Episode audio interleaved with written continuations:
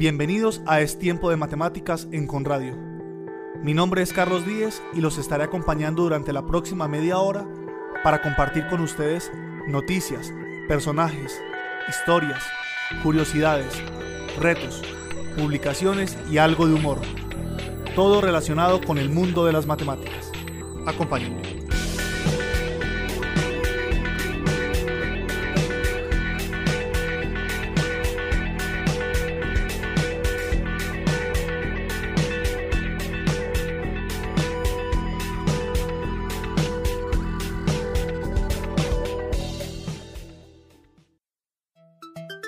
En Es Tiempo de Matemáticas, actualidad matemática. Todos los que hemos ido alguna vez al mar, hemos pasado un rato, o mucho rato, mirando las olas llegar a la orilla de una playa. Es algo hipnótico. La superficie del agua se ondula regularmente hasta que al llegar a la orilla rompe sobre sí misma, o sea, una ola. Ese fenómeno natural, igual que muchos otros, puede ser descrito de forma bastante precisa mediante una serie de ecuaciones matemáticas. Sin embargo, la cuestión dista de ser sencilla. Predecir el movimiento de fluidos como el aire, el agua o incluso los combustibles ha ocupado a los matemáticos desde el siglo XVII y forma parte de los llamados problemas del milenio, de este milenio, cuya resolución está premiada con un millón de dólares por cada problema. Ahora, un equipo formado por cuatro matemáticos españoles y un estadounidense que ganó en 1978 la medalla Fields, que ya sabemos que es como el Nobel en matemáticas, ha resuelto una parte del problema. Esa parte es la descripción matemática de cómo se produce la ruptura de una ola. Diego Córdoba, investigador del Instituto de Ciencias Matemáticas y uno de los autores del trabajo, ha puntualizado que el resultado obtenido no resuelve el problema del milenio, pero que las nuevas ideas desarrolladas sí abren vías para acercarse a él. El estudio demuestra que en las ecuaciones que hoy se usan para describir el movimiento de los fluidos, que se llaman las ecuaciones de Navier-Stokes, pueden formarse singularidades. Las singularidades son un concepto matemático que en el mundo físico se traduce en fenómenos como la formación de un tornado, la quiebra de un metal cuando se calienta demasiado o la ruptura de una ola en este caso. En 1757, Leonard Euler formuló por primera vez las ecuaciones que predicen el movimiento de un fluido ideal. Sin embargo, más adelante, en 1822 y en 1845, los matemáticos Navier y Stokes perfeccionaron esta fórmula al tener en cuenta el grado de viscosidad de los fluidos a estudiar. La viscosidad es como la fricción en los fluidos. A pesar de todos estos años transcurridos desde la enunciación de estas ecuaciones y de su aplicación diaria en cuestiones como la predicción meteorológica, la navegación aeronáutica, los matemáticos aún no conocen completamente lo que implican estas ecuaciones debido a su complejidad. La pregunta que se plantearon entonces los autores de este trabajo es la siguiente. ¿Será que el movimiento de fluidos en las situaciones reales de forma puntual presenta singularidades?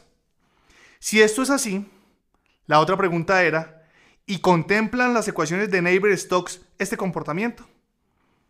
Este equipo, formado por investigadores del Instituto de Ciencias Matemáticas, ha conseguido demostrar que efectivamente las ecuaciones sí contemplan singularidades, que de hecho se dan en la dinámica de fluidos.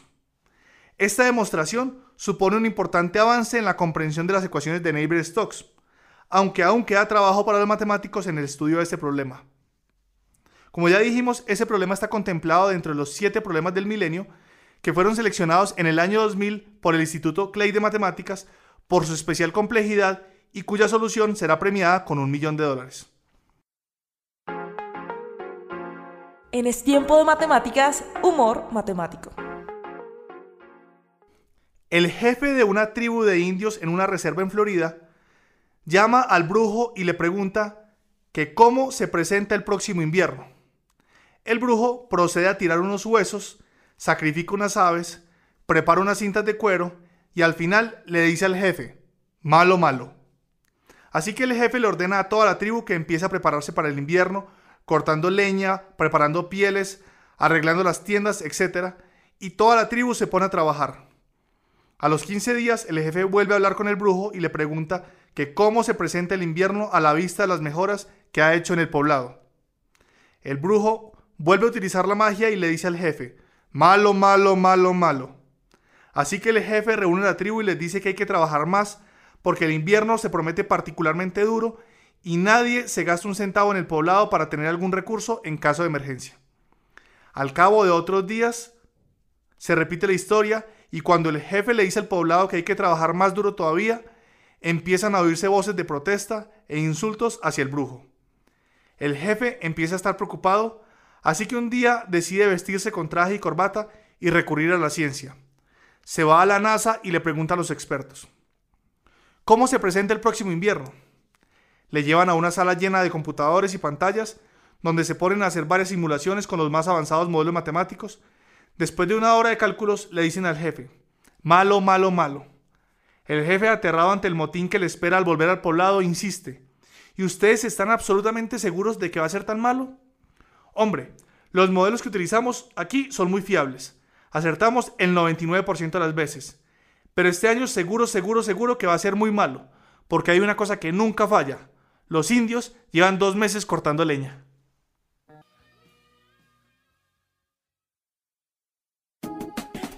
En Es Tiempo de Matemáticas, Matemática Cotidiana. Los que de una u otra forma estamos relacionados con la docencia en matemáticas, estamos hartos de intentar que nuestros estudiantes no utilicen la calculadora para realizar operaciones sencillas, básicas, simples, tipo 2 más 2 o 3 por 5. Muchos son los estudiantes, y también los no estudiantes, que por utilizar la calculadora hasta para realizar los cálculos más simples, acaban perdiendo todas las habilidades que pudieran tener en cálculo mental. Pero quizá una calculadora como la que les voy a hablar hoy puede ser la solución a este problema. La calculadora se llama QAMA, Q-A-M-A, y no solamente evita que se provoque esa pérdida, sino que ayuda a mejorar nuestras capacidades de cálculo mental. QAMA viene de las siglas Quick Approximate Mental Arithmetic, o sea, algo así como aritmética mental rápida aproximada. Esta es una calculadora cuyo aspecto es similar al de una calculadora de la que estamos acostumbrados a ver, pero que tiene un funcionamiento ligeramente distinto. Y es así. Cuando introducimos una operación cualquiera, QAMA no nos da el resultado directamente, sino que nos obliga a introducir una estimación de resultado antes de darnos el resultado correcto. Es decir, QAMA nos pide que hagamos un esfuerzo mental para calcular un resultado más o menos acertado de la operación que le hemos introducido. Y eso, con operaciones sencillas como sumas o multiplicaciones de números no muy grandes, puede ser fácil. Pero cuando nos metemos con números más grandes u operaciones como raíces, logaritmos, funciones trigonométricas, la cosa es mucho más complicada. Por lo que debemos entender bien qué operación estamos pidiendo a Cuama para poder proporcionarle una buena aproximación y que ella efectivamente nos dé resultado. Bien, pero la pregunta que surge es, ¿qué tan cercana tiene que ser la aproximación que le demos a Cuama para que la considere buena y nos muestre el resultado de la operación? Pues Cuama es un sistema inteligente en ese sentido y nos da el resultado correcto si hacemos una aproximación muy cercana, si la operación es sencilla, o un poquito más lejana, si la operación es más compleja. Sin duda, esta es una gran idea para todos los estudiantes, inclusive para los no estudiantes y está llevada a la realidad por el físico e inventor Ilan Samson y se puede comprar en internet por 15 euros.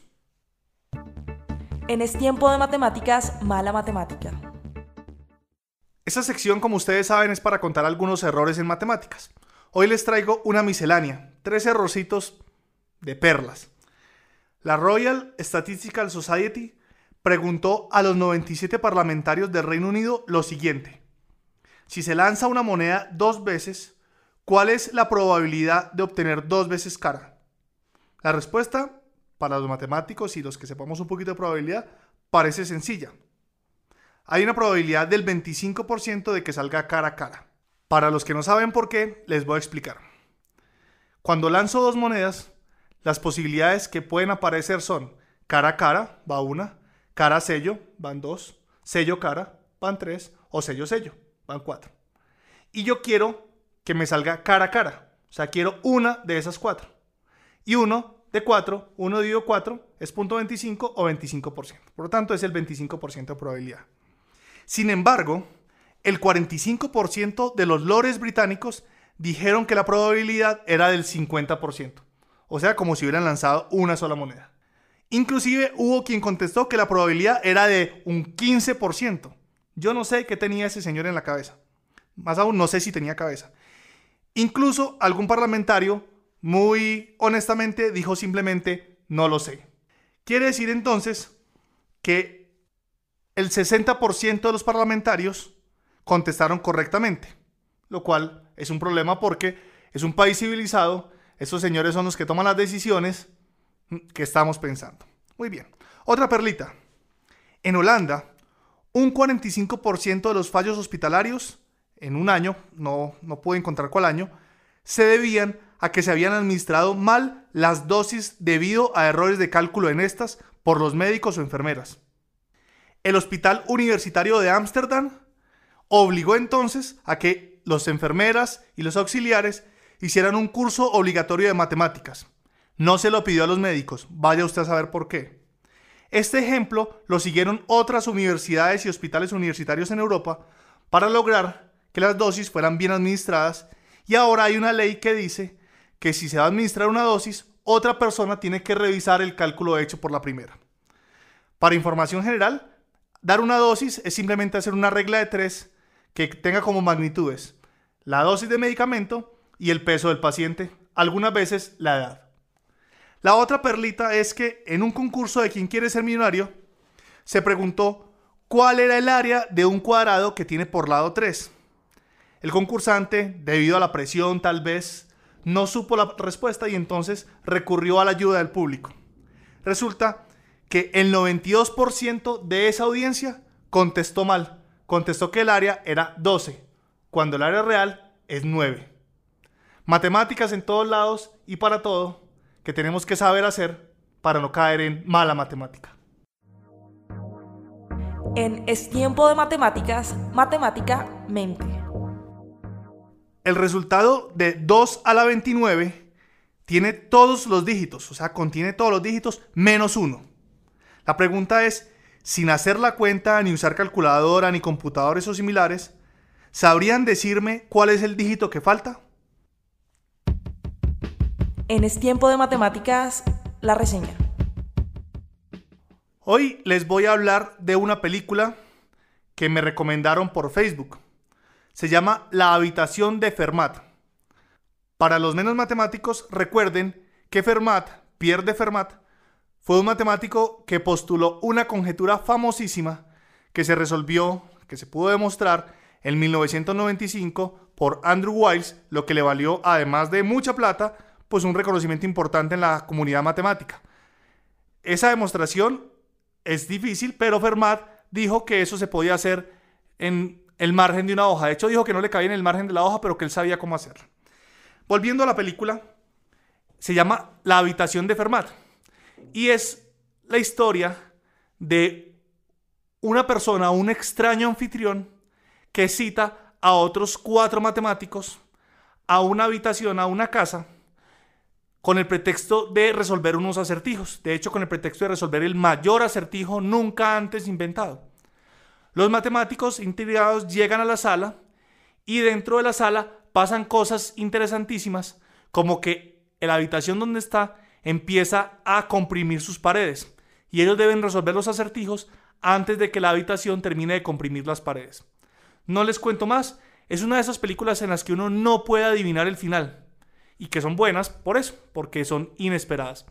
Trae algunos acertijos matemáticos del estilo matemáticamente, la sección del programa es tiempo de matemáticas, que si quieren pensar ustedes pueden poner pausa y pensarlos, o si quieren saber la solución pueden seguir la película de corrido y ver la solución. Hasta aquí el programa de hoy. Mi nombre es Carlos Díez y los espero en una nueva emisión de Es Tiempo de Matemáticas, aquí en Conradio la emisora de la Conrad Lorenz. Y terminamos como siempre citando. Las matemáticas no son un recorrido prudente por una autopista despejada, sino un viaje a un terreno salvaje y extraño, en el cual los exploradores se pierden a menudo.